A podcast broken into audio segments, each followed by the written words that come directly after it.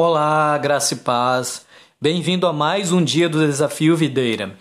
O texto de hoje é João 16, do versículo 16 ao 33. Aqui, Jesus continua confortando e orientando os discípulos em relação às dificuldades que estariam por vir. Jesus fala como por um enigma, dizendo: Um pouco e não me verão, mais um pouco e me verão. Os discípulos, sem entender, passam a se questionar sobre o que isso queria dizer. Jesus continua seu discurso dizendo que enquanto eles iriam chorar, o mundo inteiro iria se alegrar. Ele fala também que a tristeza deles seria momentânea, pois ela logo se transformaria em alegria e esta seria permanente.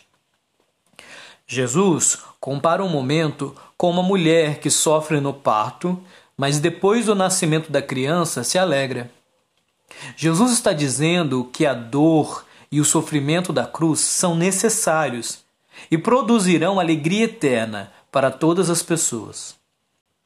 Jesus está dizendo que ele não estava sendo pego de surpresa pela conspiração maldosa que o levaria ao Calvário. Ele sabia de tudo todas as coisas estavam sob o controle de Deus.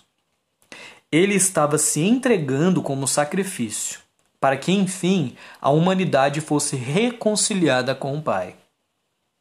A hora era chegada e finalmente ele iria cumprir o seu propósito salvífico.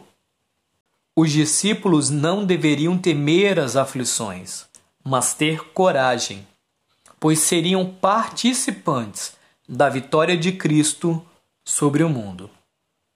Aqui quem falou foi o pastor Marcelo Alves. Um grande abraço. Deus te abençoe.